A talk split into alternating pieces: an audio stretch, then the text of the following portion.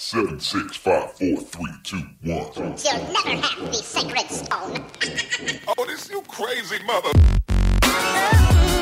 Hier ist der OMT Podcast mit brandneuem Stoff für eure Online-Marketing-Dröhnung zwischendurch.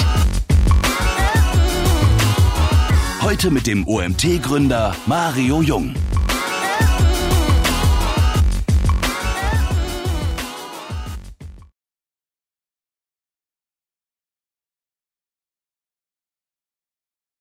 Ja, guten Morgen am äh, wunderschönen, zumindest bei uns hier im, im Rhein-Main-Gebiet, äh, grünen Donnerstag.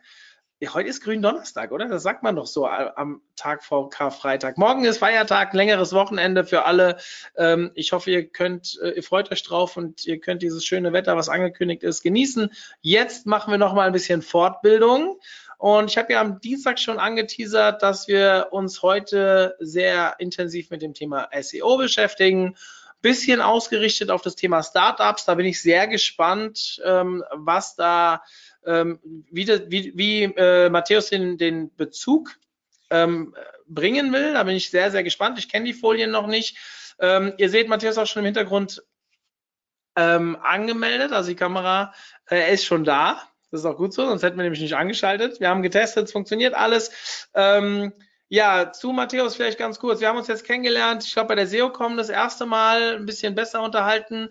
Ähm, du warst letzte Woche bei uns beim Agency Day, es hat mich sehr gefreut. Bist, ähm, steht auch hier auf der Slide, Geschäftsführer von und Founder von Claneo. Das hatte ich ja auch damit dafür berechtigt, letzte Woche dabei zu sein, dass du Geschäftsführer einer Agentur bist und hast aufgrund deiner Vergangenheit sehr, und du nutzt unsere Push-Nachrichten, sehe ich gerade. Die kommen bei dir gerade rein. Sehr gut.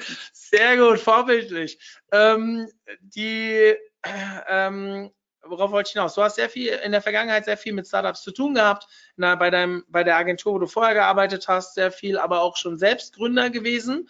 Ich bin gespannt, was du uns dazu noch erzählen kannst. Dementsprechend haben wir ja heute jemanden hier, der wirklich aus dem FF, aus der eigenen Erfahrung erzählen kann, was so die ersten Schritte sein müssen. Das freut mich. Ich habe dir eben im Vorgespräch schon erzählt, dass ich auch ein bisschen Startup-Erfahrung habe. Da gehe ich nachher ein bisschen drauf ein. Und ähm, habe da sicherlich auch die ein oder andere Frage, die ich dir noch stellen kann, weil wir haben damals gerade im SEO-Bereich sehr, sehr viele Fehler gemacht. Und deswegen bin ich doppelt gespannt, was du uns heute erzählst. So, die Bühne gehört jetzt erstmal dir. Für euch da draußen, ihr wisst Bescheid, wie immer, Fragen stellen über den Chat. Ich werde am Ende eine kleine QA-Session mit Matthäus machen und ihn dann mit euren Fragen konfrontieren. Jetzt schalte ich mich weg. Die Bühne gehört dir. Viel Spaß. Alles klar. Vielen Dank, Mario, für die, für die nette Einleitung.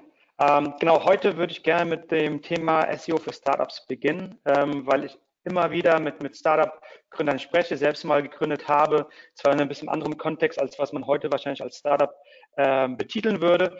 Und ähm, wenn wir auch als Agentur manchmal ähm, Erstgespräche haben mit Startups, die sagen, okay, wir würden gerne äh, irgendwie Hilfe, professionelle Hilfe bekommen. Was sind so die ersten Schritte? Und ähm, das sind eigentlich so die Themen, die ich gerne heute ähm, einmal exemplarisch aufzeigen würde. Ähm, wie schon angesprochen, ich bin äh, selbst schon sehr, sehr lange im, im SEO tätig, äh, mittlerweile seit über, über neun Jahren im Online-Marketing, seit über zwölf Jahren, ähm, habe auch Startup-Erfahrung gesammelt in Form von einer eigenen Gründung, war ein E-Commerce-Startup, das sich aber nicht klassisch auf Google konzentriert hatte als Akquisitionskanal, sondern eher auf, auf Marktplätze und dann eben durch noch äh, eine, eine, kleine Stelle bei einem Startup in Köln, bei Hitmeister, habe ich eben die Leidenschaft für SEO für mich entdeckt und bin seitdem in der Suchmaschinenoptimierung heimisch, angefangen von der strategischen über die technische Optimierung, aber eben auch andere, andere Marktplätze oder auch andere Suchsysteme wie, wie ein App Store oder auch Amazon, eBay, sind letztendlich alles Marktplätze oder, oder Suchsysteme, wo ein Algorithmus hintersteckt. Und äh, da will man, will man natürlich ähm, auch schauen, wie, ähm, wie man dort sich besser positionieren kann und äh, was man da selbst optimieren kann. Kurz zu uns, wir sind Claneo, eine ähm, Performance-Marketing-Agentur mit einem sehr, sehr starken Fokus auf Search und Content.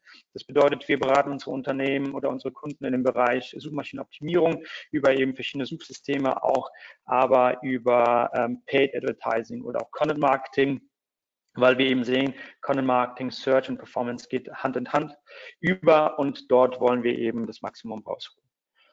Wenn wir über SEO sprechen, sprechen wir in den meisten Fällen von, von Google. Ja, also wenn wir klar in exotischen Märkten aktiv sind, wie, wie in äh, Süd, Südkorea, wie in, in, in Tschechien ähm, oder auch Japan, da sind vielleicht auch andere Suchmaschinen relevant, aber wenn wir über Deutschland und Europa sprechen, ist eigentlich Google die einzige Suchmaschine, auf die wir uns konzentrieren sollten. Und äh, selbst wenn, wenn viele auch irgendwie SEO tot äh, geschwiegen haben über die letzten x Jahre, äh, sehen wir immer noch, dass, dass Google extrem relevanter Kanal ist, insbesondere wenn wir uns die, äh, die Kosten anschauen, ist und bleibt der Suchkanal, der organische Suchkanal mit der Kanal, der am, am günstigsten ist und langfristig auch ähm, am meisten ähm, Mehrwert schafft für, für das Unternehmen. Das heißt, insgesamt ist es so, dass 70 Personen oder 70 Prozent aller Personen sich immer noch äh, die Suche als Informationsquelle zunutze äh, führen, dass sie sagen, okay, wenn ich ein Problem habe, wenn ich ein Produkt suche, dann gehe ich zu Google bei Produkt, Produktsuchen ist es mittlerweile auch so, dass Amazon einen sehr, sehr starken, ähm, sehr, sehr starken Anteil hat, dass einfach Nutzer dann Produkte auf Amazon suchen. Bedeutet, wenn wir ein Startup sind, was eben auch Produkte anbietet, ähm, physische Produkte, macht es Sinn, sich auch Amazon anzuschauen. Aber sind wir zum Beispiel eine Software as a Service Company oder bieten bestimmte Dienstleistungen an, sind vielleicht ein Marktplatz, dann ist halt die klassische Google-Suche mit der wichtigste Kanal für den potenziellen Nutzer und potenziellen Kunden für uns.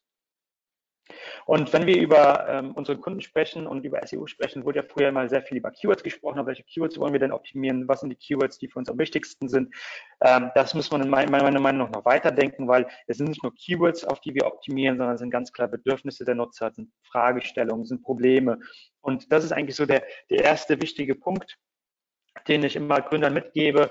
Versucht euch in euren Kunden hineinzuversetzen. Ja, also was sucht euer Kunde und was für Probleme hat er oder was für Fragen hat er. Ja, das bedeutet, wir versuchen eben über verschiedene Themenschwerpunkte an unseren Kunden heranzutreten. Ja, das heißt, vielleicht weiß er gar nicht, dass wir die Lösung bieten und er hat ein Problem und sagt, sucht nach dem Problem.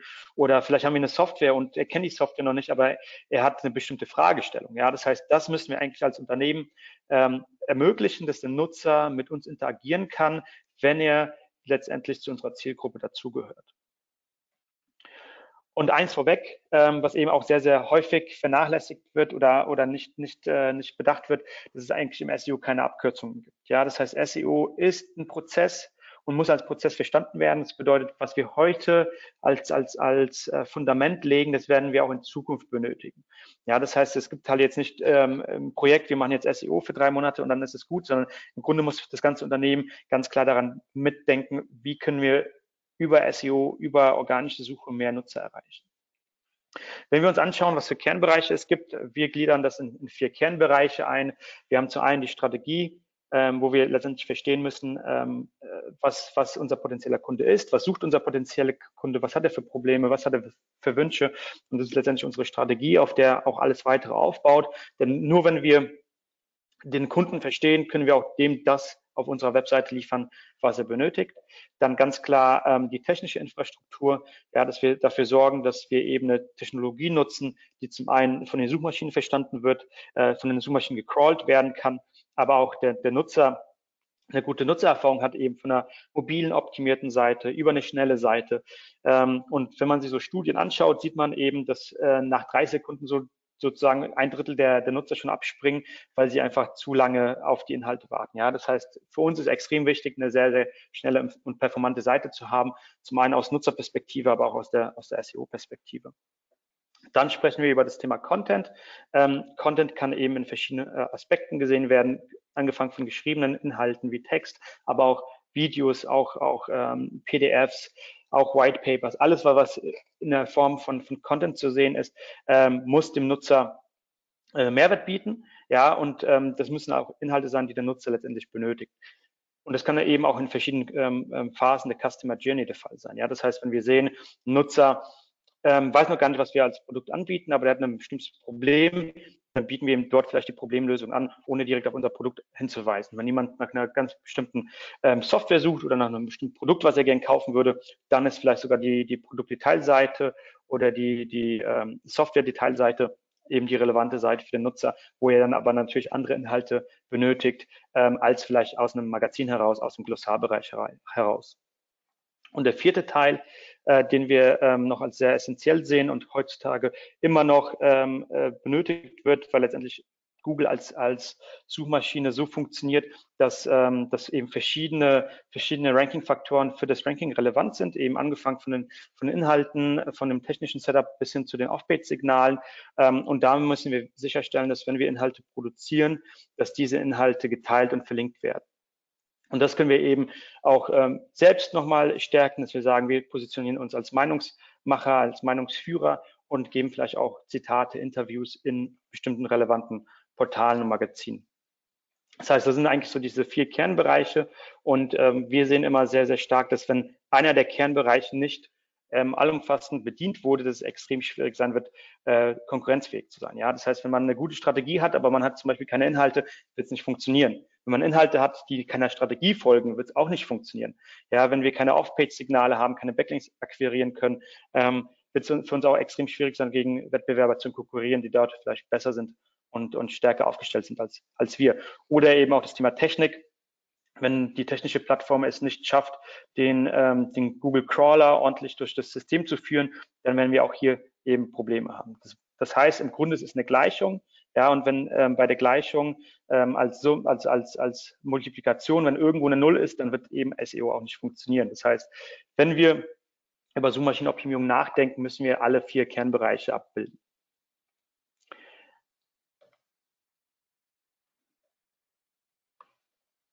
Na. So. Genau, und deswegen auch Suchmaschinenoptimierung ist kein Sprint, sondern ganz klar ein Marathon. Ja, das heißt, wir müssen sehr, sehr langen Atem haben. Ähm, die Ergebnisse, die wir dann sehen werden, die werden nicht von heute auf morgen kommen. Das bedeutet, so ein Erwartungshorizont bei SEO würde ich sagen zwischen sechs bis zwölf Monate, je nachdem, wie kompetitiv ein Bereich ist. Ähm, aber das ist ganz klar etwas, was eben sehr, sehr lange braucht und man muss eben Geduld mitbringen und man muss an den Kanal glauben, um dort erfolgreich zu sein.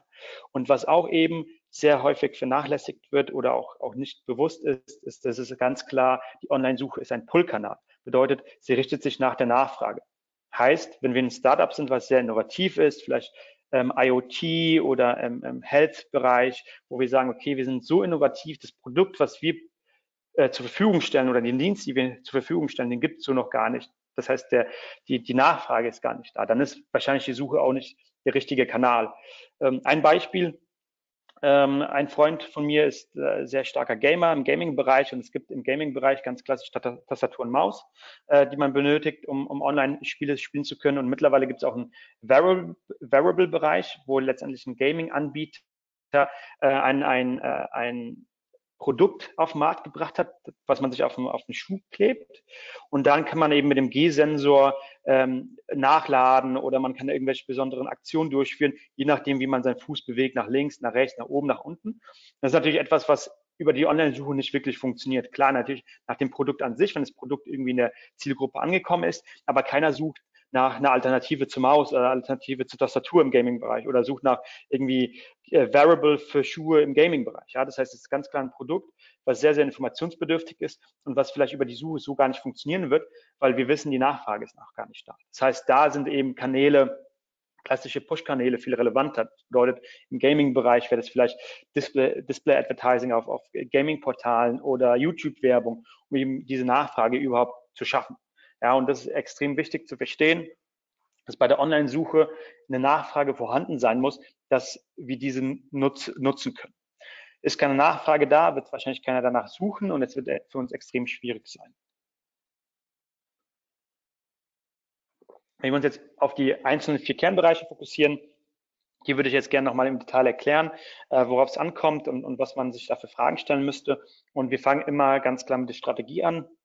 Denn nur wenn wir die Kunden verstehen oder unsere potenziellen Kunden verstehen, können wir auch das widerspiegeln, was sie erwarten und was, was die als Erwartungshaltung haben auf unserer Webseite. Das heißt, was suchen unsere Kunden und wie können wir ihnen helfen? Und das ist eben extrem wichtig, immer von der Kundenseite zu schauen und nicht von der, von der Unternehmensseite. Ja, also nicht für was wollen wir stehen als Unternehmen, sondern was sind wirklich die Probleme, die Begriffe, die unsere Kunden über die Suchmaschine suchen. Ein Tool, was man ähm, nutzen kann, da werde ich später noch drauf an, äh, eingehen, ist äh, Answer the Public zum Beispiel, ist ein Tool, was mir wiedergibt, was für Fragen werden bei Google eingegeben.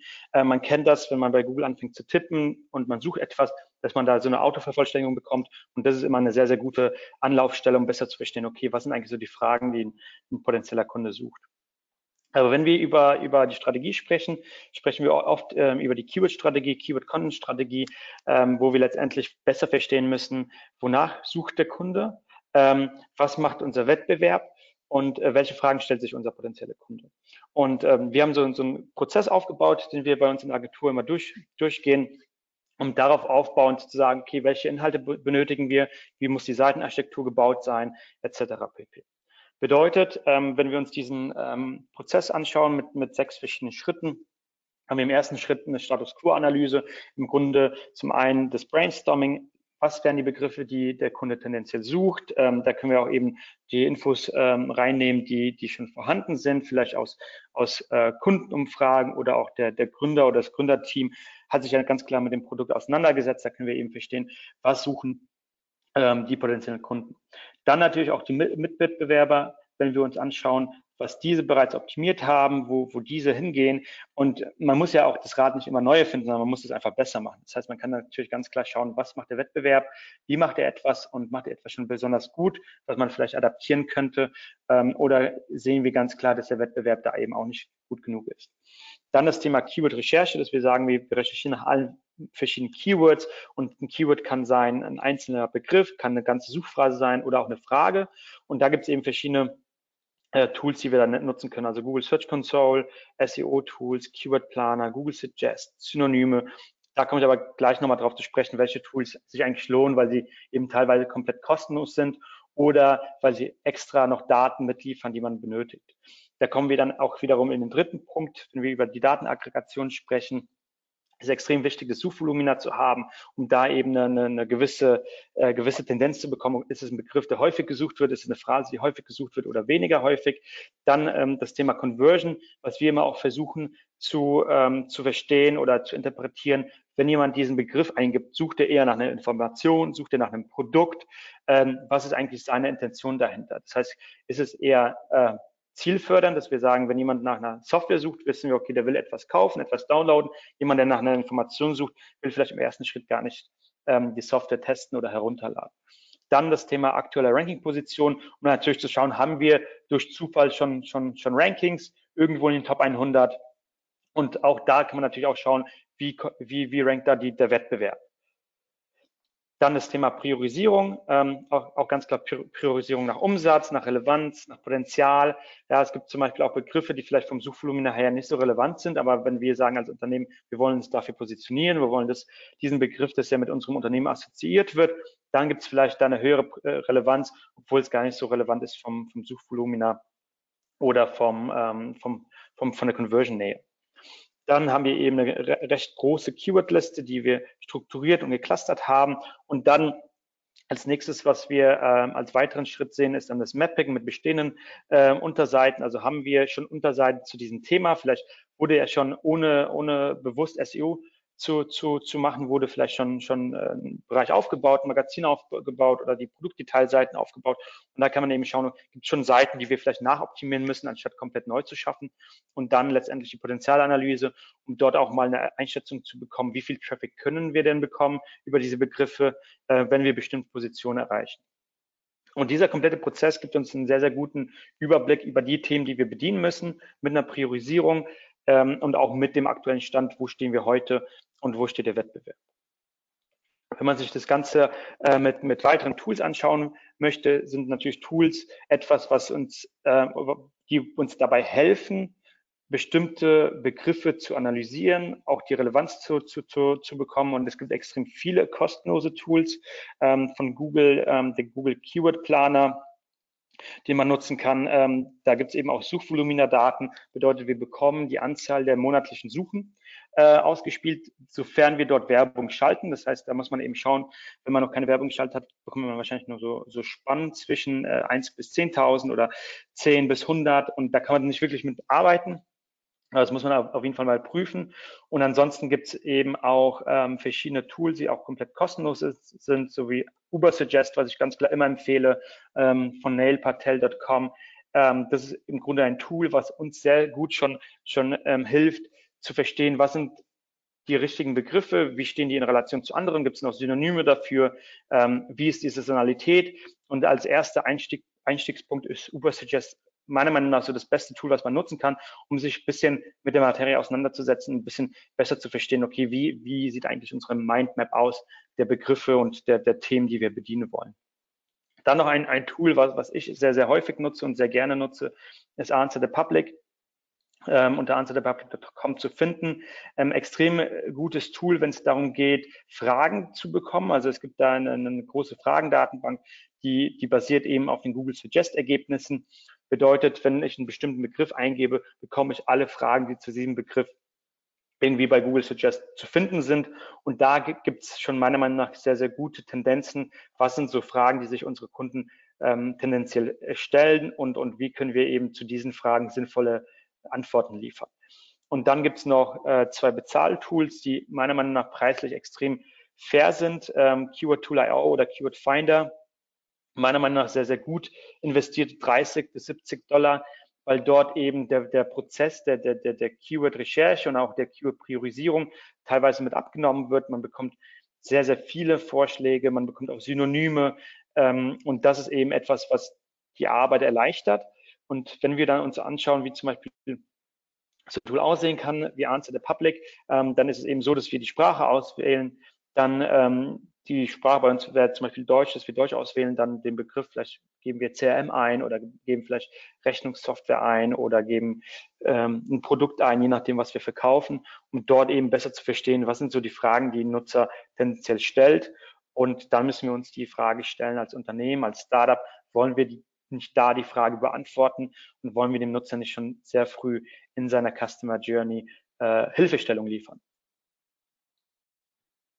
So sieht das Ganze aus. Ähm, hier als Beispiel für CRM, ja, ähm, aus dem Englischen, weil im Deutschen gab es leider nicht so viele Ergebnisse, aber hier sieht man eben ganz klar, ähm, was da zusammen aggregiert wird. Ja, also zum Beispiel CRM, ähm, wenn soll, wann sollte man mit dem CRM-System starten oder ähm, welches CRM sollte ich nutzen?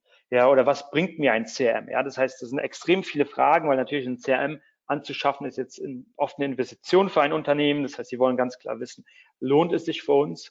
als vielleicht ein Mittelständler ein CRM einzuführen? Wenn ja, welches? Und wenn, wenn, wenn welches, dann, dann warum dieses genau? Und das sind eigentlich so die Fragen, die, die ein, ein Unternehmen oder potenzieller Kunde einer CRM-Software sich fragt. Oder auch rechts nochmal, wenn man ähm, anschaut, äh, zum Beispiel CM für, für etwas Bestimmtes, ja, also dass man sagt irgendwie CM für Higher Education oder CM für Fotografen, für, für Makler etc. pp. Ja, das heißt, man sieht eben, es sind nicht nur Fragen, die gestellt werden, sondern auch ganz klar die Einsatzzwecke. Und das sind die Fragen, die potenzielle Kunden, Kunden stellen und die wir eben aufgreifen können, über die wir ähm, letztendlich auch berichten können, Inhalte produzieren können. Und heutzutage, wenn man sich SEO ähm, anschaut, es geht halt extrem viel über den Content, über die Inhalte. Nur wenn wir uns da differenzieren können, können wir auch langfristig ähm, konkurrenzfähig sein. Wenn man sich den Kaufprozess anschaut, und dort nutzen wir sehr, sehr gerne immer das, das klassische AIDA-Modell, was man aus dem Marketing kennt, ähm, zwischen Attention, Interest, Desire und Action. Im Grunde ist das etwas, was die, den Kaufprozess sehr gut widerspiegelt. Ja, also jemand, der noch nicht dem es noch nicht bewusst ist, der so eine Software sucht, aber der hat vielleicht ein Problem, sucht Inspiration, wie er vielleicht seine Kunden besser behandeln kann oder wie er ähm, seine Kundenbeziehung stärken kann. Ja, da ist er erstmal in der Attention-Phase und der, dem ist noch gar nicht bewusst, dass der eine CRM-Lösung benötigt. Und dann gibt es vielleicht wiederum ähm, Personen, die sind vielleicht über diese Phasen schon hinweg und die wissen, okay, es gibt verschiedene Anbieter und es gibt verschiedene Funktionalitäten und ich besuche jetzt ein bestimmtes CRM mit einer bestimmten Funktionalität. Und wenn man sich so anschaut, was, was dort eben relevant sein kann, wenn man überlegt, okay, Magazininhalte sind eher Inhalte, die, die jetzt nicht unbedingt direkt auf das, das Produkt eingehen, aber dem Nutzer helfen, etwas zu verstehen. Und da sind eben Fragen zu finden, wenn man das in einem CRM-Umfeld sich anschaut, äh, wie, wie möchten Kunden behandelt werden, warum Kundenbeziehungen wichtig sind, äh, warum ist ein CRM so wichtig äh, und wie kann ein CRM beim Marketing helfen. Ja, das sind eben Fragen, die Nutzer vielleicht hat am Anfang seines Kauf, seiner Kaufentscheidung. Und das sind natürlich Inhalte, die man schon sehr, sehr gut bespielen kann, um dem Nutzer zu sagen, hey, schau mal her, wir sind ein CML-Anbieter, ähm, aber wir sagen dir, warum eben ein CM für dich wichtig ist oder ab welcher Größe ein CM-System ähm, für dich wichtig ist. Und das sind eben so Fragen, die natürlich sehr, sehr breit gefächert sind, aber da schon der erste Bezug zum Unternehmen geschaffen werden kann und, und eben wir hier so einen ersten Point, Point to Customer haben und der Kunde eben mit unserer Marke schon interagieren kann. Dann ist er vielleicht eben ein bisschen weiter, wir haben sein Interesse geweckt ähm, und er sucht vielleicht Anwendungsfälle. Ja, und dann kann man eben sagen, gibt es für, für unsere Software ganz klar Use Cases. Also können wir auf unserer auf unserer Datenbank von unseren bestehenden Kunden uns die, die, die spannendsten, spannendsten Use Cases raussuchen und sagen, okay, wie setzen zum Beispiel unsere Softwarelösung äh, Makler ein? Ja, also zum Beispiel jemand, der nach CM für Makler sucht oder CM für kleine Unternehmen, kann man eben sehr, sehr gut die Nutzer perfekt abholen, sagen, das ist unsere Lösung, ideal für Makler, weil eben der Makler diese Prozesse mit unserer Software besser abbilden kann. Oder eben Freiberufler, Fotografen, gibt es eben verschiedene Zielgruppen, und das ist natürlich etwas, wo man sehr, sehr gut ähm, Inhalte produzieren kann, um den Nutzer zu, zu zeigen, potenziellen Nutzer zu zeigen, hey, wir sind genau die richtige Lösung, die du suchst, denn wir, ähm, denn wir haben genau das, was du letztendlich von, von, von uns benötigst und wir verstehen ganz klar deine, deine, deine Bedürfnisse und deine Probleme. Dann haben wir vielleicht ein kleines Unternehmen, hat gesehen, was sie alles können, also als, als Dienstleister, als Softwarelösung. Und dann schaut er sich vielleicht im nächsten Schritt nochmal an, okay, was für Funktionen sind mir denn ähm, wichtig, ja, also vielleicht sucht jemand nach einer CRM mit Rechnungsfunktion oder mit einer E-Mail-Integration, vielleicht auch etwas mit Google Mail oder mit Office 365 als Integration, ja, da gibt es eben auch verschiedene, verschiedene ähm, Themen und das sind eben auch Themen, die wir sehr gut abbilden können. Und wir sagen können, okay, unsere CRM-Lösung ist zum Beispiel ideal geeignet, weil es eine, E-Mail-Integration gibt oder weil man aus unserer CRM-Lösung direkt Rechnung schreiben kann. Und das sind natürlich auch wiederum Themen, die man dann auf so sozusagen so ein Feature-Funktion äh, abbilden kann. Und dann ist der, ist der Nutzer ganz klar so weit, dass er sagt, okay, ich habe mich äh, überzeugen lassen, ich brauche als Kleinunternehmen ähm, eine CRM-Lösung und dann sind wir in der Action-Phase, wo jemand eben sucht nach CRM kostenlos, ja, will vielleicht erstmal eine Probeversion bekommen oder sucht vielleicht nach einer CRM-Software, die, die ähnlich zu Salesforce funktioniert. Und das sind eben dann Inhalte, die man vielleicht auf einer Produktdetailseite abbilden kann. Und wenn man sich das anschaut, eben über die verschiedenen Phasen des Nutzers, kann man eben mit Inhalten immer zu der richtigen Phase, mit der richtigen Antwort Nutzer einen Mehrwert bieten. Und das ist eben entscheidend. Wir wollen jetzt nicht als Unternehmen nur in der Action-Phase, wo die, der Abschluss stattfindet, präsent sein, sondern sehr früh schon die Beziehung zum Kunden aufbauen. Hier auch nochmal, wie so eine ähm, Keyword-Strategie aussehen kann. Das ist zum Beispiel jetzt aus dem E-Commerce-Bereich, ähm, wo wir gesagt haben, es gibt verschiedene äh, Suchintentionen. Ja, also das erste Cluster, Cluster von Keyword 1 bis 13 sind äh, Kontaktlinsen. Das ist eine klassische Kategorieseite. Ähm, dann haben wir wiederum eine, eine, Variation des Themas. Wir sagen 14 bis, bis 26 fortfolgende. Das sind dann eben die farbigen Linsen. Und da kann man eben auch sehen, dass man hier eine gewisse Struktur aufbaut und dann eben auch schaut, Insgesamt haben wir links oben zu sehen 105 Landingpages, die irgendwie relevant sind für uns als E-Commercer, wenn wir, wenn wir Kontaktlinsen äh, verkaufen, sind insgesamt mindestens 732 Keywords und ein Suchvolumen von 246.000. Das ist im, im Grunde ein sehr, sehr sehr, sehr gute Übersicht, um zu verstehen, wo stehen wir heute, wo müssen wir hin und was ist überhaupt unser Potenzial. Und das ist eben auch ähm, rechts in dem Ausschnitt zu sehen, dass man sagt, wo stehen wir heute, in, mit welchen Keywords sind wir in welchen Positionen. Und wenn man sich da in der Mitte anschaut, die Ranking-Verteilung, sieht man eben, dass 33 Prozent der relevanten Keywords, ähm, insgesamt 239 Stück, sind in den Positionen 21 bis 100 zu finden, also letztendlich nicht sichtbar. Und da kann man sich dann überlegen, okay, was kann man denn hier noch machen, um da besser sich zu positionieren? Müssen wir eine neue Landingpage schaffen? Müssen wir unsere bestehende Landingpage überarbeiten? Und das ist im Grunde dann ähm, ein Werkzeug, was uns hilft, über die nächsten sechs bis zwölf Monate immer weiter auf, an unserer Seite zu arbeiten und zu sagen, okay, wir wollen eigentlich für diese Begriffe überall in den sichtbaren Bereich kommen, also auf die erste Seite. Ähm, und dann, wenn wir einmal auf der ersten Seite sind, können wir uns darüber Gedanken machen, wie schauen wir es eigentlich in die Top 5 und die Top 3, Top 3 zu kommen. Ja, das heißt, die Strategie basiert darauf zu verstehen, was der Kunde sucht, was der Kunde braucht und immer dort zu sein, wo der Kunde uns benötigt. Eben angefangen bei einer sehr breiten Frage, die aber trotzdem tendenziell zu uns als Produkt und als Unternehmen passt, bis hin zu einer sehr produktspezifischen Anfrage, wo jemand eben ein bestimmtes Produkt abschließen will, kaufen will, herunterladen will, äh, testen will. Ja, und das kann man eben über verschiedene ähm, verschiedene Dienstleistungen denken, aber auch über verschiedene Businessmodelle. Ja, jemand zum Beispiel, der ein Marktplatz ist, und, und etwas auf dem Marktplatz verkauft, ist vielleicht dann das, die, die Produktsuche nach einem bestimmten Produkt, eben dieser Action-Phase. Und in der, in der Intention-Phase ist es etwas, wo wir jemand vielleicht informieren, warum macht es Sinn, äh, gebrauchte Produkte zu kaufen und warum ist das vielleicht wertvoller für die, für die Umwelt, was auch immer. Ja, das heißt, man kann eben hier je nachdem, was für ein Businessmodell man hat und ähm, was, was für Produkte man verkauft oder Dienstleistungen man verkauft, kann man natürlich andere, andere Geschichten erzählen. Und das ist eigentlich das, was, was extrem wichtig ist. Also die Geschichte zu erzählen, warum eben wir als Startup, als Unternehmen genau der richtige, ähm, das, der richtige Ort sind, um dort, dort zu konvertieren oder dort zu interagieren. Der nächste Punkt, den wir als extrem wichtig erachten, ist eigentlich die technologische Infrastruktur. Dass wir sagen, der Nutzer und aber auch Google muss eigentlich unsere Webseite verstehen. Ja, wenn wir über technische Optimierung sprechen, ähm, das wird jetzt hier den Rahmen sprengen, weil über technische Optimierung kann man auch letztendlich vier Stunden sprechen. Aber damit ihr mal ähm, gehört habt, um was es eigentlich geht, ist eigentlich der Fokus der technischen Optimierung, ist, dass wir sicherstellen, dass eine Webseite extrem schnell lädt, die Nutzeransprüche ähm, ähm, widerspiegelt und dass auch Google unsere Webseiten, Webseitenstruktur versteht. Das heißt, wir haben zum einen das Crawling Management, Indexmanagement, wo wir sagen, was darf eigentlich der Googlebot crawlen? Also idealerweise crawlt er die Seiten, die für uns auch als, als äh, Seiten als Trafficbringer für die Suche relevant sind, Indexmanagement, dass wir überlegen, okay, gibt es bestimmte Filteroptionen, gibt es bestimmte Bereiche, die eigentlich nicht relevant sind für den Suchenden. Ähm, die sollten wir zum Beispiel ausschließen klassisch im E-Commerce, wenn wir über Filter sprechen, ähm, sortiert nach Preis, sortiert nach Bestseller, sortiert nach New Arrivals. Das sind eigentlich so diese Themen, die bei der Indexierung ausgeschlossen werden sollten, weil natürlich wollen wir, dass der Nutzer auf die erste Seite einer Kategorie kommt und nicht nach einer gefilterten Seite nach Preis oder nach Bestseller.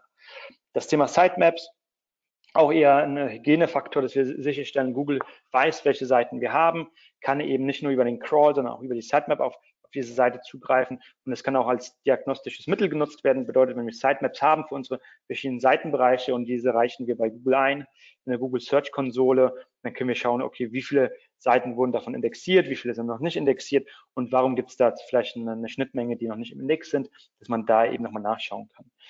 Klar, mobiles Setup. Mittlerweile gibt es äh, Industrien, wo, wo 70, 80 Prozent des Traffics mobil ist.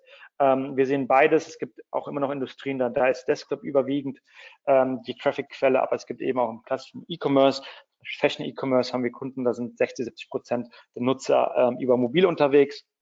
Das heißt, man muss sicherstellen, dass auch die mobile Webseite eben extrem gut funktioniert, ähm, dass man auch dort eben den Abschluss ähm, äh, ermöglicht, dass der Nutzer dann eben nicht frustriert ist und dann ähm, in der U-Bahn auf der mobilen Webseite nicht zum, zum, zu dem kommt, was er eigentlich sucht und dann auch vielleicht auf der Desktop-Version gar nicht mehr uns wieder besuchen wird.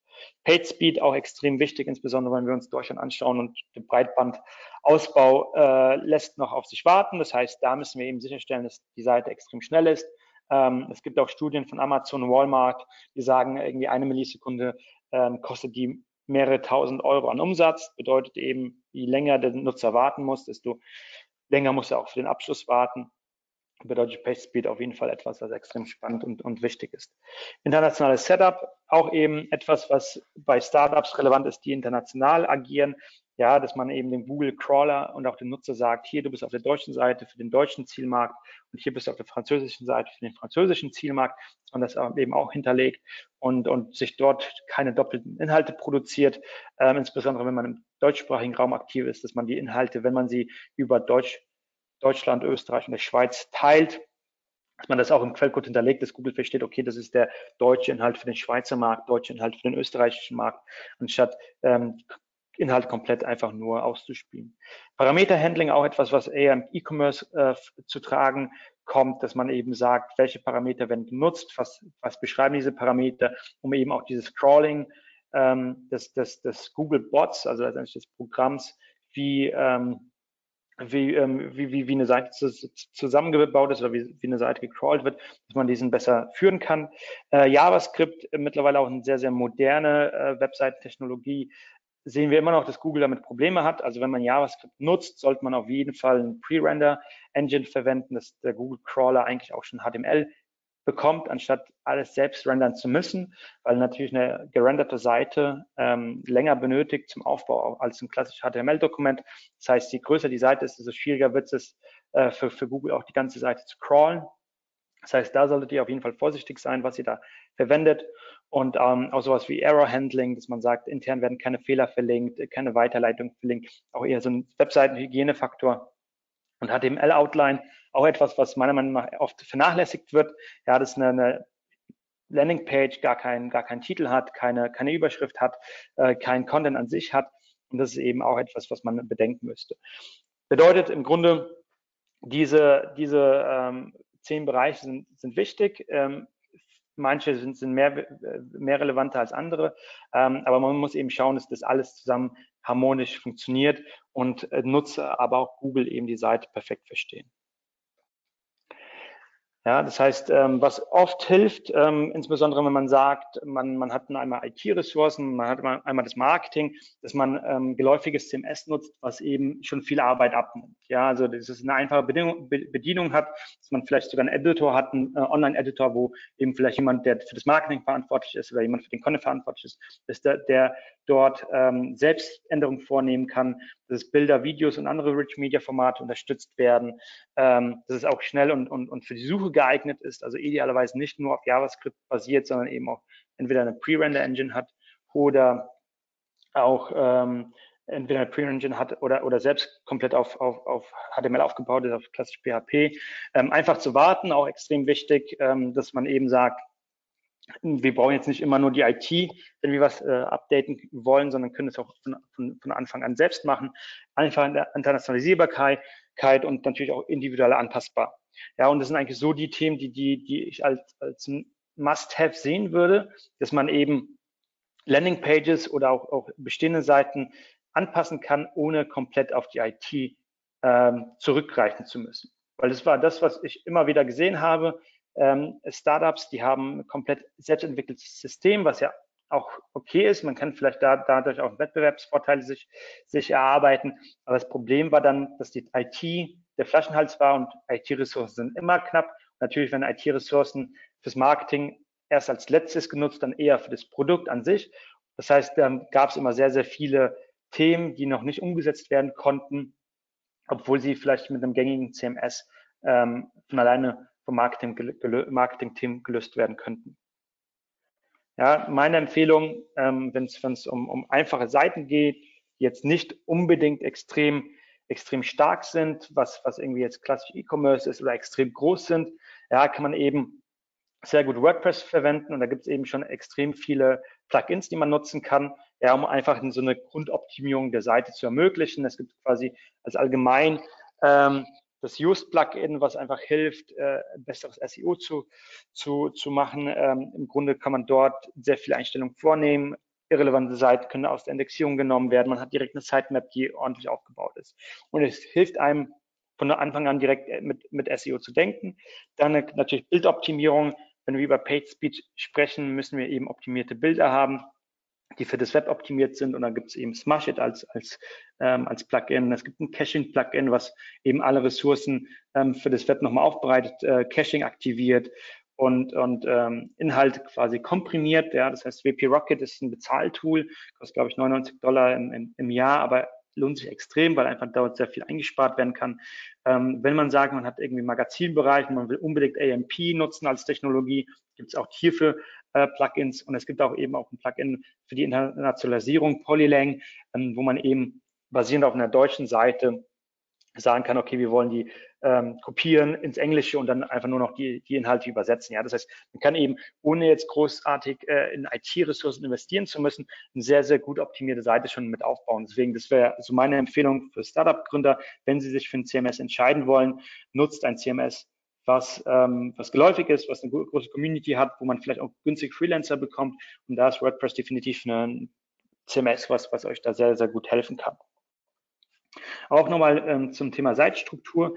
Ähm, das ist etwas, was wir häufig sehen, dass man eine Domain hat und dann eigentlich die einzelnen ähm, Seitenbereiche dann auf Subdomains ausgelagert werden. Ja, da gibt es einfach einmal helpmystartup.com, dann gibt es vielleicht blog.mystartup.com und dann gibt es eigentlich das, das, ursprüngliche Produkt unter, unter dem ähm, Verzeichnis Features.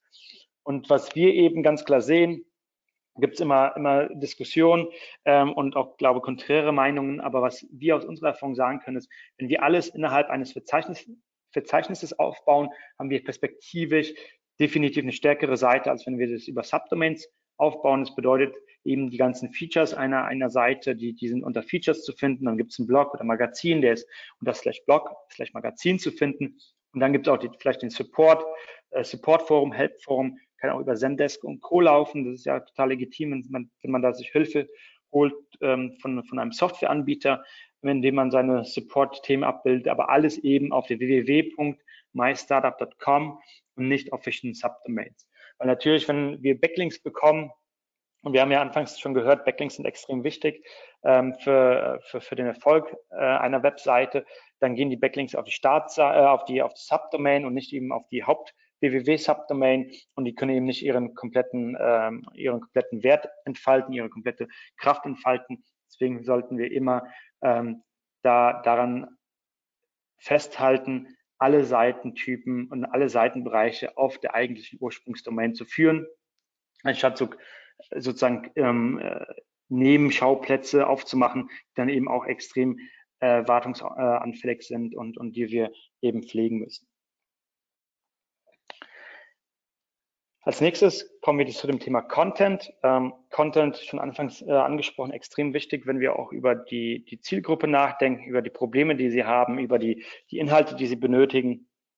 Und ähm, wenn wir uns das nochmal anschauen an dem CM-Beispiel, hatten wir ja zum Beispiel gesagt, okay, ähm, wir sehen, es gibt Nutzer, die suchen nach einer CM-Software für eine spezielle, äh, für einen speziellen Einsatzzweck. Ja, und da müssen wir eben sagen, was ist eigentlich die Suchintention dahinter? Und die muss eben das widerspiegeln, was der Nutzer erwartet. Wenn jemand nach CRM, CRM for Small Businesses eingibt, für KMUs eben, dann erwartet er eine Landingpage, die ihn da perfekt abholt. Ja, die dann zum Beispiel sagt, okay, wir kennen uns aus mit kleinen Unternehmen, wir haben extrem viele als Kunden und wir kennen die, ihre, deren Probleme und Fragestellungen. Und da kann man natürlich ähm, den Nutzer perfekt abholen. Ja, und man sieht hier auf der linken Seite Salesforce, die eine eigene Landingpage haben für, für Small Businesses, äh, Pipedrive, die eine eigene Landingpage haben.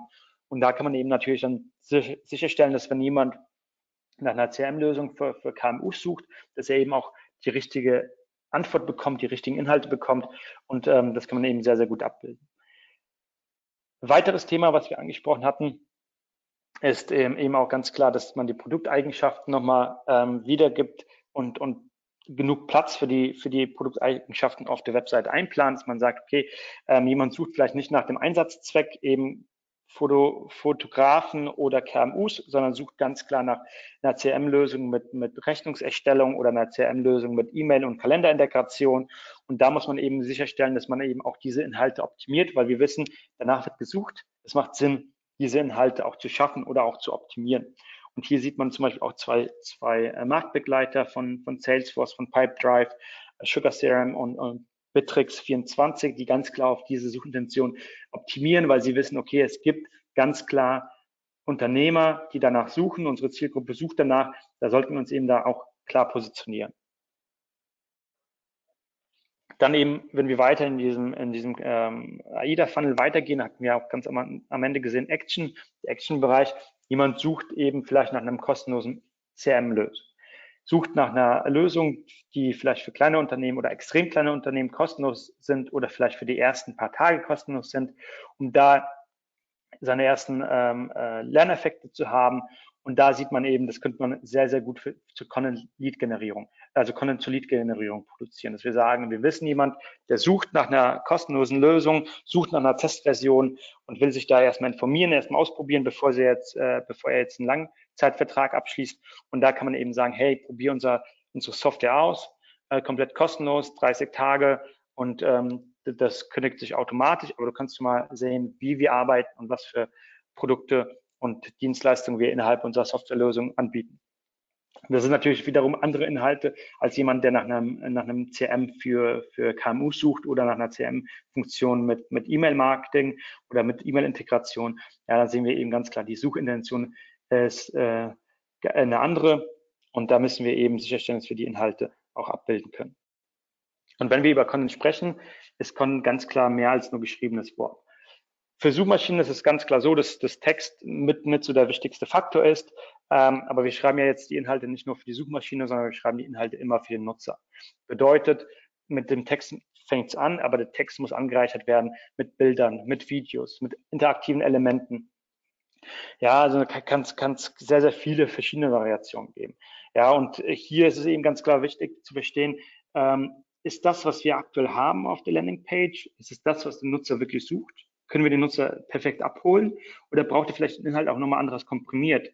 Ja, dass wir sagen, es gibt äh, Infotexte, es gibt vielleicht ähm, äh, mit, mit so Mouse-Over-Effekten kleinere Bereiche, die erklärt werden, oder es gibt eine interaktive äh, Tabelle, die man vielleicht selbst zusammenklicken kann, je nachdem, was für äh, Anwendungsfälle man hat, etc. pp. Ja, das heißt, eigentlich ist das geschriebene Wort das erste, an, an das man sich orientieren sollte.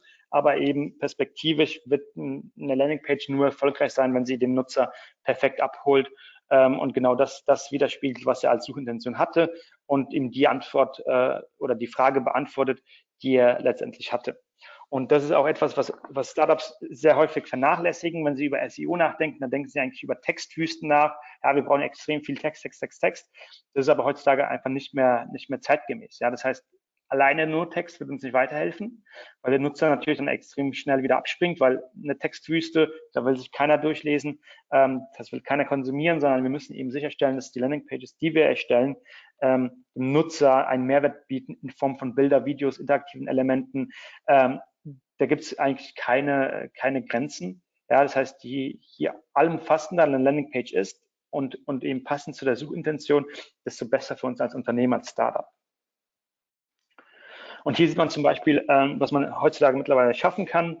Ähm, hier das, das Thema Featured Snippet ist äh, eine, eine sehr schöne Integration von, von Google mittlerweile, die ähm, eben über den organischen Ergebnissen zu finden ist und insbesondere wenn es informative ähm, Fragen sind, informationsgetriebene Fragen sind, dann wird Google oft auch ähm, Inhalte schon ausspielen, ohne dass der Nutzer eigentlich die, äh, die Seite besuchen muss. Ja, und da, da kann man eben sich selbst auf die Position Null, ähm, so wird es heutzutage genannt, das ist dieses Featured Snippet, das ist über der ersten Position, also Position Null, ähm, da kann man eben reinkommen, ohne dass man selbst auf der Eins ist. Und hier sieht man das Beispiel, das ist ähm, zum Beispiel, ähm, wie CRM im Marketing helfen kann. Und da ist man mit ironpaper.com ist man auf der fünften Position mit einem, äh, mit einem Inhalt, optimierten Inhalt. Und der Inhalt ist eben so gut strukturiert, dass Google diese Inhalte aufgreift, in das Feature Snippet aufnimmt und ähm, sozusagen Iron Paper die Position null zur Verfügung stellt. Bedeutet, man hat eben auf dieser, auf dieser ähm, Suchseite nicht nur die fünfte Position, sondern eben auch die Nullte. Ja, das heißt, man kann eben zwei mit, an, an zwei verschiedenen Punkten mit dem Nutzer interagieren extrem spannend und ähm, wird heutzutage immer häufiger ausgespielt von Google und äh, ist im Grunde in der Erweiterung der Voice Search, weil letztendlich diese Featured Snippets genutzt werden von aktuell von Google, um über den Google Assistant äh, die Antwort zu liefern. Ja, das heißt, wenn jemand über ein äh, Mobilgerät oder über ein Google Home nach, äh, nach der Frage oder die Frage stellt, wie CRM Marketing helfen kann, dann bekommt er eben diese Antwort vorgelesen. Der vierte Bereich ähm, und auch von der Priorisierung halt, Priorisierung her halt auch der, der, der letzte Bereich sind die Backlinks. Ähm, wir müssen eben sicherstellen, ähm, dass die Inhalte, die wir produziert werden, geteilt werden, verlinkt werden und dass wir eben Backlinks bekommen, um auch für Google ganz klar als Relevanz ähm, oder als Relevanz angesehen zu werden. Und äh, Backlinks sind eben dafür da, um, um eine Webseite zu bewerten. Ja, das ist ganz klar der Ursprung der, der Google-Suchmaschine 1998, ähm, als sie quasi letztendlich aus einem, aus einem Doktor, ähm, aus einer Doktorarbeit die Suchmaschine ähm, äh, entworfen haben oder gegründet haben, äh, basierte sehr, sehr viel auf, den Backlinks, überwiegend auf den Backlinks. Mittlerweile hat sie sehr stark verändert, aber, sind, aber es sind trotzdem noch ähm, eine relevante, äh, relevanter Faktor. Bedeutet, wenn wir aus dem Themenspektrum, für das wir relevant sein wollen, auch Backlinks bekommen, es ist uns natürlich etwas, was, was uns hilft, diese Autorität aufzubauen. Bedeutet, wir müssen eben sicherstellen, dass wenn wir PR-Bemühungen haben, diese Bemühungen auch in Backlinks äh, münden. Das heißt, es kann klassische PR sein. Äh, wir haben ein Startup gegründet, die man berichtet darüber. Wir haben etwas Innovatives geschaffen. Wir äh, sind in einem Förderprogramm. Äh, der Gründer gibt vielleicht ein Interview zu einem bestimmten Thema. Das heißt, alle PR-Maßnahmen sollten auch ganz klar mit einem SEO-Background gedacht werden oder können mit einem SEO-Background gedacht werden, um sicherzustellen, dass wir nicht nur PR-Bemühungen haben, sondern auch ganz klar da, daraus auch Backlinks resultieren können. Wenn man sich so anschaut, was andere Startups machen, ähm, sieht man hier zum Beispiel ZipJet, aus Berlin, äh, die, die so, ein, äh, so eine Studie rausgebracht haben, wie sauber sind eigentlich ähm, die einzelnen äh, Großstädte. Und da haben sie sich angeschaut, äh, Berlin, London und Paris und haben einfach geschaut an verschiedenen äh, öffentlichen Verkehrsmitteln, äh, wie sind da eigentlich die Belastung von irgendwelchen Bakterien und Viren. Und dann haben sie geschaut, okay, was ist eigentlich so die sauberste Stadt?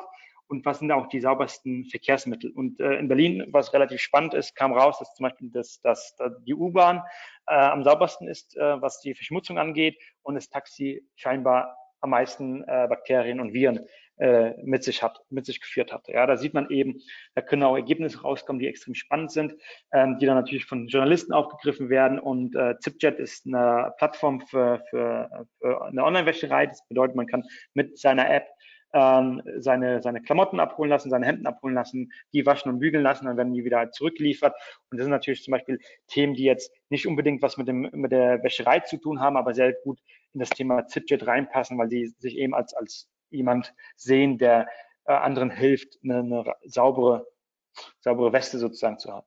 Ähm, oder rechts äh, Immobilien Scout, klar, mittlerweile kein Startup mehr, sondern auch eher Konzern. Aber hier sieht man zum Beispiel aus, sie haben die Berliner U-Bahn genommen, die, die Karte der Berliner U-Bahn genommen und an jeder Station haben sie den Durchschnittspreis ähm, äh, recherchiert für, für eine Wohnung. Also was kostet im Durchschnitt eine Wohnung in, in dieser Gegend äh, bei einer bestimmten Grö Größe. Und da sieht man eben, dass extrem viel, viele verschiedene Mietpreise entstanden sind, von 450 Euro bis hin zu 800 Euro ist, glaube ich, alles da, dabei. Und es sind natürlich Inhalte, die sehr gut viral gehen können, die auch von Redakteuren aufgeschnappt werden und die eben wunderbar ähm, wunderbar genutzt werden können, um, um Backlinks zu generieren. Was gibt es noch für weitere Themen, die, die man sich anschauen könnte? könnte also Broken Link Building. Ähm, man schaut sich an, wo haben wir vielleicht Backlinks bekommen in der Vergangenheit, die sind aber nicht mehr aktiv oder die führen auf eine Seite, die nicht mehr verfügbar sind. Äh, Menschen Outreach bedeutet, wer hat über uns geschrieben als Marke, als vielleicht auch als Gründer, aber nicht über uns, über, äh, hat aber nicht zu uns verlinkt. Ähm, Content Creations, man sagt, man schafft Gastbeiträge, äh, gibt, gibt seine Meinung weiter, vielleicht auch eine Kolumne etc. pp. Ähm, dann ganz klar auch sowas wie Resource-Seiten, man sagt, jemand äh, beschäftigt sich mit dem Thema CRM und wir haben vielleicht einen CRM-Guide. Ähm, wie findest du da die, die richtige CRM-Lösung für dein Unternehmen? Dann könnte man sagen, hey, wir haben hier einen Zehn-Stufen-Plan, willst du das nicht mit, mit auch mit verlinken? Dann Competitive Link Building, wo wir sagen, was hat die Konkurrenz aufgebaut, wo ist die Konkurrenz verlinkt, wo macht es vielleicht Sinn, uns, uns auch zu präsentieren. Und eben auch dieses PR-Style Outreach, wo wir gesagt haben, wir stellen Inhalte, Studien, Umfragen, wie in Form von ZipJet oder Immobilien Scout, die eben sehr gut von der Fachpresse, von Journalisten aufgegriffen werden. Das sind letztendlich so Möglichkeiten, die man auch intern super machen kann. Ähm, ich denke, für, für Unternehmen, für Startups ist so dieses Menschen-Outreach am, am einfachsten oder auch das Competitive Link Building, wo man sagt, äh, wir gucken uns an, was unsere Konkurrenten machen, versuchen da eben auch ähm, uns als Meinungsmacher zu positionieren. Das heißt, im Grunde die Kernbotschaft, die wir, die wir sehen für, für SEO, für Startups, ist zum einen ganz klar, verstehen, versteht deine potenziellen Kunden, was suchen sie, was für Probleme haben sie, äh, nutze eine gute technische Infrastruktur, ohne jedes Mal die IT mit, mit involvieren zu müssen, ähm, schaffe die Inhalte, die die Zielgruppe benötigt, ähm, sei es von Magazininhalten über Produktinhalte, alles, was der Kunde letztendlich benötigt oder der potenzielle Kunde benötigt, müssen wir auch wieder, widerspiegeln auf unserer Webseite und dann eben, dass die Inhalte auch geteilt werden. Die Inhalte sind so gut, ähm, dass eben Journalisten darauf verweisen, ähm, in Foren darüber geschrieben wird und eben auch andere Quellen sagen, hey, hier findet ihr noch mehr relevante Informationen zu eurem Thema. Das wäre es von mir. Vielen Dank für eure Zeit. Ich hoffe, ich konnte ein wenig Licht ins Dunkle bringen, wenn wir über SEO für Startups nachdenken. Ja, vielen Dank, Matthäus. Das war echt ein cooler Rundumschlag. Ähm, machst du deine Kamera auch wieder an? Ich habe die zwischenzeitlich mal ausgemacht, weil wir ein bisschen äh, Tonprobleme hatten. Die haben sich aber danach gelöst gehabt. Ähm, äh, ja, ich, mein Appell an euch da draußen. Habt ihr Fragen? Stellt Fragen dazu. Ich habe zwischendrin schon ein paar Kleinigkeiten beantwortet. Ähm, die Frage, äh, der Schrei war groß nach den Folien. Ah, du schreibst ja hier, interessiert an den Folien, schreib eine Mail. Ähm, schreibt Matthäus, dann schickt er die Mail raus. Ähm, ähm, schickt euch die Folien raus. Weiß nicht, wir können sie auch gerne unter das Video legen, wenn du möchtest. Dann können wir gerne machen. Äh, schick sie mir bitte auch zu, dann legen wir sie direkt unter, de, unter die Aufzeichnung, damit die Leute sich das downloaden können. Ich denke, da wird es auch im Nachgang noch einige geben, die vielleicht Interesse daran haben. Ähm, Wie ist das denn bei dir so? Also währenddem wir jetzt warten, dass ein paar Fragen reinkommen. Ähm, äh, du hast jetzt auch ein bisschen Vorerfahrung im Thema Startup. Ähm, ich weiß, wir damals, ähm, wir hatten so alles im Sinn, nur nicht Marketing. Es klingt jetzt blöd, weil es eigentlich falsch ist, aber wir kommen so das erste Mal in eine Unternehmerrolle. Du bist, du bist wirklich an dem Punkt, du hast Aufgaben, gerade hier bürokratisches Deutschland und so weiter. Und ich weiß, wir sind damals erst so nach einem, ein, ein Vierteljahren überhaupt in das Thema reingekommen, hey, lass uns doch mal Online-Marketing nutzen. Gibt es da irgendwas, was du vielleicht so als Appell an die Gründer, ich nehme an, wir haben ein paar anwesend, äh, geben willst? Ich weiß nicht, das ist auch zehn Jahre her, mittlerweile ist das Verständnis auch wieder ein bisschen anders da geworden.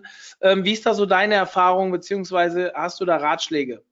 Ja, ich, ich glaube, es ist einfach wichtig, erstmal zu verstehen, in, in, welcher Phase sind wir. Also sind wir in einer Phase, wo wir erstmal so ein Proof of Concept benötigen, weil wir vielleicht noch gar nicht wissen, ob unser Produkt überhaupt funktioniert. Dann macht es vielleicht Sinn, ähm, auch über, über klassisch SEA Werbung zu schalten, um zu schauen, wenn wir Nutzer akquirieren zu bestimmten Kosten, natürlich im SEA-Bereich nicht, nicht, nicht wenig, aber können sie überhaupt konvertieren? Und wenn sie konvertieren, konvertieren sie eigentlich so, wie wir es gerne hätten, oder müssen wir unser Produkt nochmal neu, neu, neu denken? Ja, das bedeutet im Grunde, SEO ist meiner Meinung nach ein Kanal, den man nutzen kann, wenn man weiß, okay, man hat irgendwie seine, seine Business Economics, äh, hat, hat, hat sie im Griff, der Markt hat das Produkt angenommen und wir können eben langfristig investieren. Wenn wir jetzt versuchen, unser Produkt über SEO aufzubauen, wird es halt extrem schwierig sein, weil vielleicht haben wir irgendwann dann den Traffic, den wir benötigen, um zu prüfen, ob, ob ähm, unsere Conversions reinkommen, dann merken wir, okay, das Produkt, das funktioniert einfach nicht. Ja, das heißt, man muss eben in, in, der, in, der, ersten Phase eines Startups eher auf Kanäle setzen, die relativ schnell Traffic generieren können, relativ schnell eine, eine Basis aufbauen können an potenzielle Kunden. Und wenn die gut funktionieren, dann würde ich sagen, okay, macht SEO Sinn. Weil es macht halt keinen Sinn, wenn wir irgendwie nach zwei Jahren, einem Jahr erst richtig viel Traffic haben und dann merken wir, okay, das Produkt äh, kann so gar nicht äh, auf den Markt gebracht werden, sondern da muss man eben ganz klar von vor, vornherein über, über Kanäle nachdenken, die, die eine viel höhere Response haben oder eine schnellere Response haben. Und das ist meiner Meinung nach eher so Facebook oder Google Ads. Das würde ich als erstes machen. Oder vielleicht auch sogar Leads einkaufen, wenn man, wenn man die Möglichkeit hat. Zum Beispiel Movinga hat extrem viele Leads einkauft über Immobilien-Scout, weil die wussten, okay, jemand, der nach einer Wohnung sucht, der braucht ein Umzugsunternehmen. Und da konnten sie halt da mit einer großen Datenmenge an Nutzern eben auch prüfen, okay, wie funktioniert unser Produkt und funktioniert es gut, wo müssen wir noch schrauben. Und wenn wir irgendwie nach und nach erst die, die, die, die, die Traffic-Zahlen bekommen über SEO, dann ist es vielleicht sogar schon zu spät. Ja, das heißt, mein, meine Empfehlung wäre erstmal zu schauen, wie kann man in einer kurzen Phase viel Traffic bekommen, der auch wahrscheinlich nicht günstig ist, aber um das Produkt zu testen und wenn das Produkt wirklich funktioniert, dann kann man ins SEO gehen. Und im SEO würde ich immer ganz klar sagen, schaut euch an, wer ist euer Wettbewerb? Also ist euer Wettbewerb wirklich irgendwie das andere Startup, was das gleiche anbietet? Oder ist es vielleicht sogar ein Amazon oder ist es vielleicht sogar ein Otto, ähm, die dann einfach äh, viel größer sind, gar nicht so auf dem Radar sind, aber trotzdem auch, auch das Produkt anbieten oder eine ähnliche Dienstleistung anbieten. Das heißt, es muss nicht immer nur so sein, dass die Wettbewerber, die wir sehen als Unternehmer, äh, weil die sagen, okay, die, die bieten das Ähnliche an, sind auch die Wettbewerber, die wir im Search haben. Also oft ist es so, dass im Search andere Wettbewerber herrschen als die, die wir eigentlich auf dem Radar haben. Und das ist, glaube ich, extrem wichtig, sich, zu, sich Gedanken zu machen äh, über die Wettbewerbssituation und auch über die Zielgruppe. Ähm, wie erreichen wir die Zielgruppe in der Anfangsphase und wie erreichen wir die Zielgruppe in einer, einer langfristigen Phase? Hm. Ja, wir betreuen auch einige, die äh, gerade so mit Förderung ihre ersten Schritte gehen. Und da sage ich auch immer, nennt mir mal eure fünf Hauptwettbewerber, die du kennst, und dann äh, gucken wir mal Keyword-basiert, was für Wettbewerber haben wir eigentlich. Ich glaube, das ist sehr, sehr wichtig. Ähm, du, du, hast etwas ganz Gutes angesprochen, was, was mir wichtig war, was ich auch so ein bisschen rausholen wollte, ist, SEO ist halt auch wieder nur SEO. Ich bin jetzt selbst im SEO-Bereich zu Hause und äh, verfechte, bin großer Verfechter davon, früh damit zu beginnen, gerade weil es so lange dauert, bis es dann teilweise wirkt und so weiter. Aber gerade im Startup-Bereich ähm, und das will ich nochmal hervorheben, du hast es eben schon gesagt, welcher in welcher Phase bist du? Und es ist ja, wir reden ja von Online-Marketing und von SEO. SEO ist ja nur eine von vielen Möglichkeiten, die man im Online-Marketing angehen kann. Und gerade dann, wenn wir Proof of Concept schaffen wollen, ist alles, ist meistens die Performance-Kanäle doch die besseren, weil SEO ist zwar langfristig vielleicht der günstigste Kanal, den ihr haben könnt, aber er ist kurzfristig halt schon sehr intensiv und er braucht. Und es kann sein, dass ein Startup schon weggestorben ist, bis SEO anfängt zu wirken. Und das sage ich jetzt auch nicht einfach nur äh, äh, theoretisch, sondern das habe ich schon erlebt. Und dementsprechend, also nicht ich selbst zum Glück, sondern ähm, im Freundes- bzw. Bekanntenkreis, im Start-up-Bekanntenkreis, ähm, waren wir mal drei Monate in Berlin und äh, da lernt man ja doch ein paar Start-up, Startups kennen, wenn man sich in der Szene bewegt. Und ja, da wurde dann teilweise aufs falsche Pferd gesetzt, obwohl es langfristig ganz klar das richtige Pferd ist. Also SEO hat sehr großen Impact. Wenn man es richtig macht, werdet ihr, ähm, man sollte sich nicht nur auf Google verlassen. Das sollte mittlerweile bekannt sein. Aber ähm, es hat halt eine sehr große Tragweite. Je nachdem, in welchem Bereich du unterwegs bist, kann es richtig, äh, richtig intensiv werden. Und aber wenn die Anlaufzeit 12 bis 24 Monate dauert, bis ich da den Break-Even erreiche, beziehungsweise erstmal Größen erreiche im äh, Traffic oder Umsatzbereich. Also wenn der Traffic kommt, weiß ich ja immer noch nicht, ob, ob er auch performt. Und bis ich den dann in die Performance bringe, da kann halt einfach Zeit vergehen.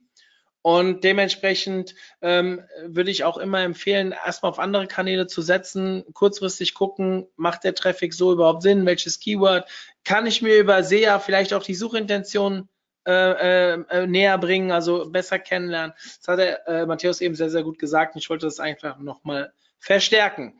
Ähm, ja, Du hast jetzt sehr viele Sachen gesagt. Wenn du die jetzt priorisieren würdest, wie würdest du denn für so ein Startup, also so ganz typisches Startup, fangen zwei Gründer zusammen an, haben dann ein bisschen äh, Spielgeld bekommen und müssen jetzt zusehen, wie sie aus ihrer ersten um es mal plakativ einfach zu rechnen, ersten Millionen ähm, äh, ein bisschen was verteilen. Und jetzt hast du natürlich extrem viel Geld in der Produktentwicklung meistens. Also wenn du nicht vorher hast vielleicht einen, einen, einen Prototyp gehabt, aber den musst du jetzt auch irgendwie in Gang setzen und das schluckt ja meistens relativ viel und das Marketing, habe ich eben schon mal gesagt, fällt meistens so hinten ein bisschen runter, obwohl es ja eigentlich nicht richtig ist. Ja? Ähm, und jetzt habe ich ein kleines Budget und dann das Budget liegt dann vielleicht bei 30.000 Euro, was vielleicht schon viel ist für ein Startup. Ähm, und jetzt muss ich aber SEO machen. Wie fange ich denn jetzt an? Also technische Grundlage, produziere ich erstmal Content oder ja gut, Linkbuilding wird als letztes kommen. Also jetzt bin ich ja aus dem Bereich. Ich, ich will jetzt aber die Antwort nicht vorwegnehmen. Ich habe ja auch eine Idee dazu, aber ich will sie dich ja beantworten lassen. Also meine Erfahrung zeigt, also technisches Setup reicht zu 80 Prozent. Ja, also wir müssen jetzt nicht versuchen, irgendwie auf 100 Prozent alles zu erreichen, was im Technischen möglich ist, sondern eine solide Seite, die uns ermöglicht, Inhalte zu publizieren. Sei es jetzt in einem Magazinbereich, sei es jetzt vielleicht Feature-Seiten, Produktseiten, was auch immer da sich anbietet. Das ist halt eigentlich, wenn die technische Basis ge gegeben ist. Und da würde ich eben sagen, okay, es macht halt keinen Sinn, jetzt irgendwie eine, eine Designagentur da, da äh, zu, reinzuholen, die mir dann für 30.000 Euro oder sagen wir mal für 29.000 Euro eine geile Webseite hinbaut, dann habe ich noch 1.000 Euro, um Inhalte zu produzieren. Das ist eben nicht der, der Sinn, Sinn des Zwecks, sondern, äh, sondern dass wir sagen, wir konzentrieren uns ganz klar auf eine, eine, gute Basis. Also WordPress ist meiner Meinung nach echt etwas, was man gut nutzen kann als, als Basis, um zu starten. Und dann würde ich ganz klar über das Thema Content nachdenken. Weil der Content hilft ja nicht nur im SEO, mir im SEO, sondern der Content ist auch etwas, was ich dann wiederum über Social Media spielen könnte. Das ist etwas, was ich vielleicht im, E-Mail-Marketing spielen könnte, wenn ich einen E-Mail-Verteiler habe. Das ist etwas, wo ich dann letztendlich auch äh, Ads schalten kann, ähm, wenn sie es anbietet. Und letztendlich ist, ist Content nicht nur etwas, was ich für SEO benötige, sondern auch für alle andere Marketingdisziplinen. Und da macht es halt auch ganz klar Sinn, ähm, zu investieren. Und da kann man halt überlegen, habe ich noch genug Zeit als Gründer selbst Inhalte zu produzieren, weil ich natürlich mein Produkt nochmal besser als jetzt jemand externes, ein Freelancer oder hole ich mir vielleicht jemanden rein, der, der mich da unterstützt Werkstudenten, Praktikanten, was auch immer, ja. Und ich würde halt schon sagen, dass, ähm, wenn die technische Basis stimmt, eigentlich der, der meiste, äh, das, die meiste, das meiste Herzblut eigentlich in die Content-Erstellung fließen sollte. Und eben angefangen von reinem Text bis hin zu extrem gut aufbereiteten Text, weil natürlich ist es so, wenn, wenn, wenn wir irgendwie konkurrieren gegen andere äh, Wettbewerber und die haben einfach nur Text stehen und, und haben halt nichts integriert, was dem Nutzer hilft, äh, mit dem Inhalt zu, zu, zu interagieren, dann wird es halt extrem schwierig, äh, uns da besser zu positionieren. Das heißt, klar, natürlich macht es Sinn, sich so die Top 3, Top 5 anzuschauen, unserer Wettbewerber, ähm, aber man muss immer eine Schippe oben drauflegen und wir müssen aber besser sein als der Wettbewerb. Und ähm, deswegen sehe ich eigentlich den, den Hauptaugenmerk auf, auf Content und da werde ich eigentlich auch ähm, das ganze Budget investieren oder einen Großteil des Budgets investieren. Ja, klingt gut.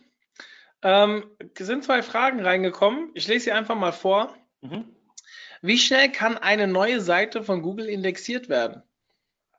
Ich würde sagen, innerhalb von wenigen Stunden. Also da gibt es eigentlich, also indexieren heißt ja nicht unbedingt ranken. Das ist halt das Problem. Das bedeutet, wenn ich eine neue Seite habe und ich habe die zum Beispiel idealerweise verknüpft mit der Google Search Konsole, habe eine Sitemap hinterlegt, dann wird sie halt auch schnell indexiert. Das bedeutet, ihr könnt euch das anschauen, wenn ihr eine Site-Abfrage macht, also S-I-T-E Doppelpunkt und den Domainnamen, werdet ihr sehen, ob die Seite im Index zu finden ist oder nicht. Bedeutet aber nicht, wenn sie indexiert ist, dass sie auch direkt schon Rankings generiert.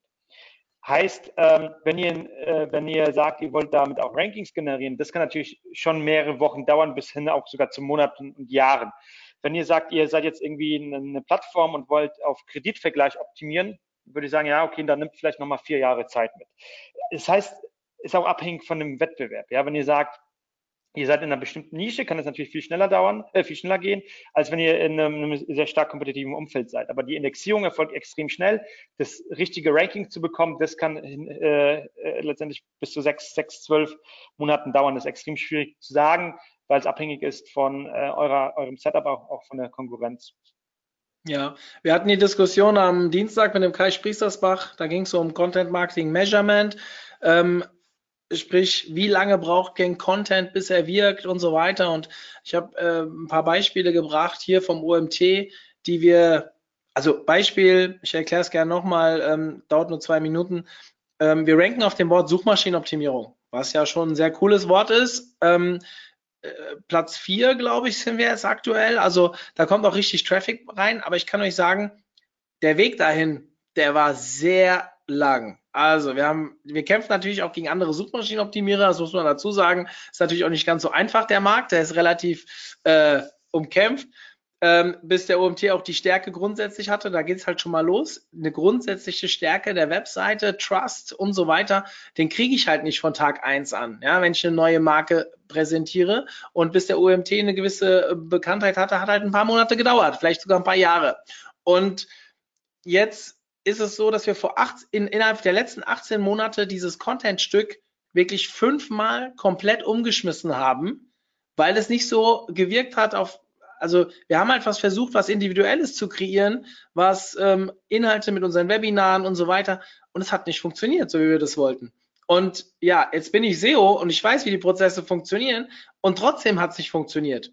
Jetzt könnt ihr euch mal vorstellen, wie das ist, wenn ihr jetzt nicht so viel Ahnung habt, was Neues probiert und dann auch noch in einem kompetitiven Markt seid. Ihr müsst ja auch noch mal schauen, gibt es denn überhaupt schon ein Suchvolumen dazu? Wir hatten gerade ein Startup, was ein Pro Produkt gegründet, ein Produkt entwickelt hat, was noch gar kein Suchvolumen hatte. Also es gab kein vergleichbares Produkt. Das war, das ist der Vor- und der Nachteil von einer Individualität. Ja, also wenn ich etwas schaffe, was noch kein anderer gemacht hat, das ist zwar einerseits cool, aber es gibt auch noch niemanden, der danach sucht vielleicht nicht so direkt, also indirekt vielleicht, aber direkt nicht. Ähm, lange Rede, kurzer Sinn, wir haben dann fast 18, wir sind jetzt seit einem Monat unter den Top 10. Ähm, das hat 18 Monate gedauert. Und mit Vorahnung, ja, also und mit starker Brand. Es gibt halt einfach im, du hast eben gut gesagt, Kreditvergleich, ja, vier Jahre ist da, glaube ich, also, und du brauchst richtig Budget, dass du überhaupt innerhalb von vier Jahren unter die Top 10 kommen kannst. Wenn überhaupt. Also, ich sage zwar immer, Kopf schlägt Geld, aber in manchen Bereichen ist das halt extrem schwierig. Ich lese mal die zweite Frage vor. Bei der Folie mit den CRM-Suchen wurden die Ergebnisse aus dem Tool gezeigt. Gibt es diese Informationen auch gewichtet? Bei CRM vor sind ja nicht alle Suchen gleich oft gesucht worden. Mhm. Ähm, nicht über Answer the Public. Also wenn ich zum Beispiel sage, ich will äh, eine Gewichtung haben der Fragen nach Suchvolumina, ähm, kann ich mir zum Beispiel anschauen, ich glaube, Neil Patel hat es mittlerweile integriert, äh, komplett kostenlos.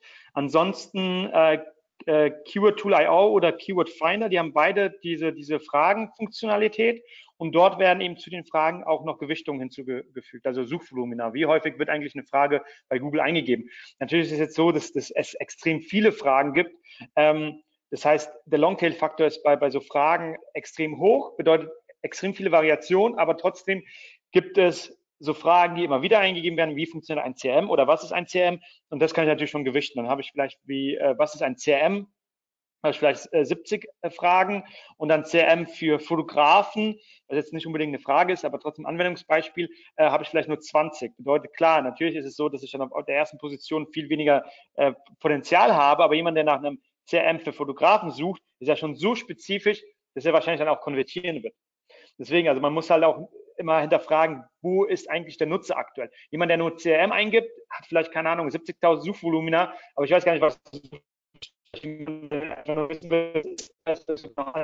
er sucht. Das ist vielleicht jemand, der einfach steht und jemand, der nach einem ganz klaren Anwendungsbeispiel sucht oder nach einem Feature sucht, wie CRM mit E-Mail-Funktionalität, mit, mit Rechnungsfunktionalität, der ist ja schon so weit in seiner Customer Journey, dass die Wahrscheinlichkeit, dass er konvertiert, viel, viel höher ist. Das heißt, da sind auch weniger Suchvolumina trotzdem extrem spannend für uns.